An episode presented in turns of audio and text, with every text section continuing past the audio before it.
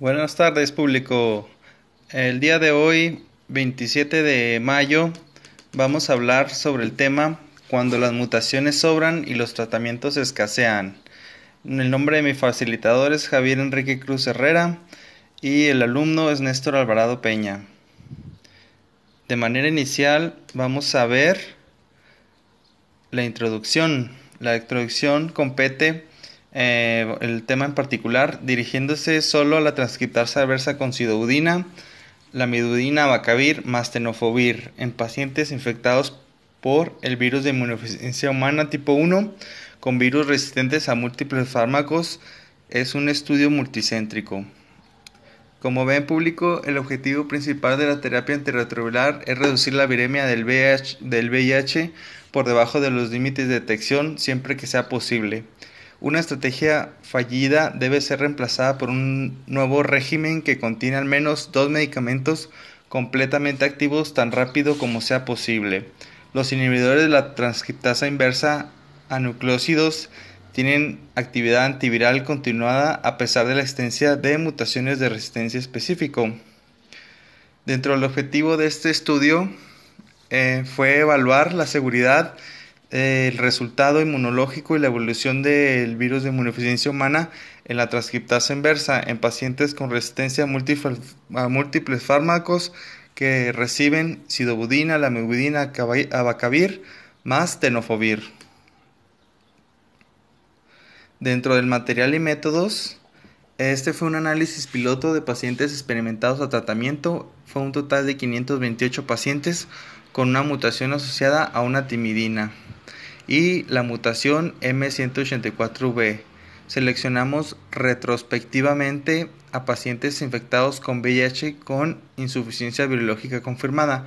Esto quiere decir que tuvieron una carga viral de mil copias por mililitro a través de una búsqueda sistemática de bases de datos de cuatro hospitales públicos terciarios en España y pacientes cambiados de, su terapia fallida a un régimen de mantenimiento de sidodina más tenofovir.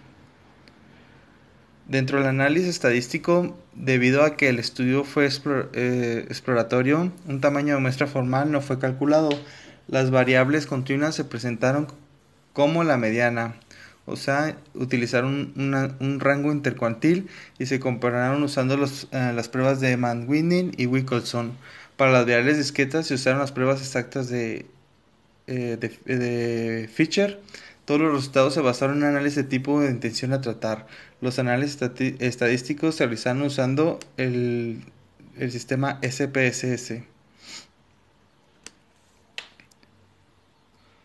Dentro de los resultados, una caída sostenida de 24 semanas en la carga viral de 0.71 eh, copias mililitro con una P significativa de menos de 0.001 con 37 puntos por 35.7%, perdón, logrando una carga viral menos de 50 copias mililitro. La mediana de 24 semanas de la disminución en el CD4 fue de 53 mililitros y solo, y solo 17 células mililitro cuando la carga eh, de CD4 inicial fue de 350 células. No hubo evolución en mutaciones eh, en la transcriptasa inversa ni en las TAMS así como en mutaciones accesorias o K65R. Dentro de la discusión, el estudio presente sugiere que una, gran medida para los pacientes experimentados tratamientos con VIH multiresistente con TAM o M184B, un régimen de mantenimiento que consiste en sidobudina más tenofovir parece seguro, proporciona un control viral razonable y evita la acumulación de mutaciones adicionales que podrían comprometer las opciones del paciente para una respuesta completa en el futuro. previene el deterioro inmunológico severo durante 24 semanas seguido de seguimiento sin evolución clínica y podrá reducir la toxicidad y los costos.